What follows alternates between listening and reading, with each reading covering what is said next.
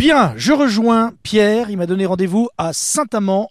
En Puisay, euh, berceau et patrie de la, hein, je me trompe pas. Oui, effectivement, on peut dire que à Saint-Sauveur-en-Puisay, c'est la- le pays de Colette, et puis à Saint-Amand-en-Puisay, c'est euh, le pays de la poterie. On va dire que c'est la capitale de la poterie en Puisay. Et là, tu m'as donné rendez-vous. Alors, c'est comment s'appelle le bâtiment là? C'est la mémoire de la poterie. C'est un musée, c'est ça? C'est la maison de la mémoire potière. euh, euh, en effet, on, on peut découvrir toute l'histoire de la poterie euh, en Puisay dans ce lieu. Il y a un four couché, on peut faire des, des ateliers. Et là, on a rendez-vous avec? Avec Maria.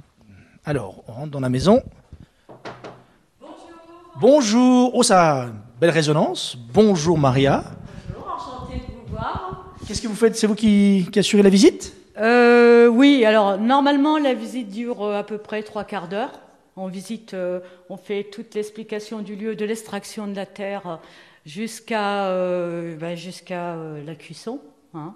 Visite guidée. On fait un atelier à 17h en général sur le thème des masques, découverte de la terre.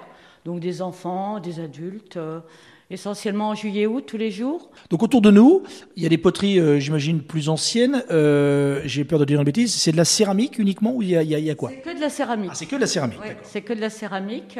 Je suis ceinture blanche en poterie. Il va falloir vraiment. euh, je- je- vraiment. La céramique, c'est quoi? Dans la céramique, on a la faïence, la porcelaine et euh, le grès. Donc là, on va où, Maria? Là, vous m'emmenez où? Là, je vais vous présenter les, les différents endroits importants de la poterie. Donc là, nous avons la loge. Alors sous la loge, la loge euh, on mettait tout, tout l'essentiel du bois pour la cuisson. Là, vous voyez le devant du four qu'on appelle la gueule euh, du four. C'est là qu'on va charger le bois pour la cuisson. Les ateliers où l'on travaillait. Donc là, c'est un atelier euh, dans son jus. Alors, Ah oui, la courroie, les vieilles courroies qui faisaient tourner un. Alors, c'est- c'est c'est quoi exactement? C'est pour faire chauffer, là? Non, non, là c'est. Alors déjà, je vous explique. La terre, c'était des... les tireurs de terre qui extrayaient l'argile. On laissait pourrir l'argile pendant à peu près un an. Le potier, l'argile, on le laissait dehors. De... Ce trou-là, on appelle la goulotte. L'argile était mise dans la marche. Et celui qui va malaxer la terre, l'argile, on l'appelle le, le marcheur.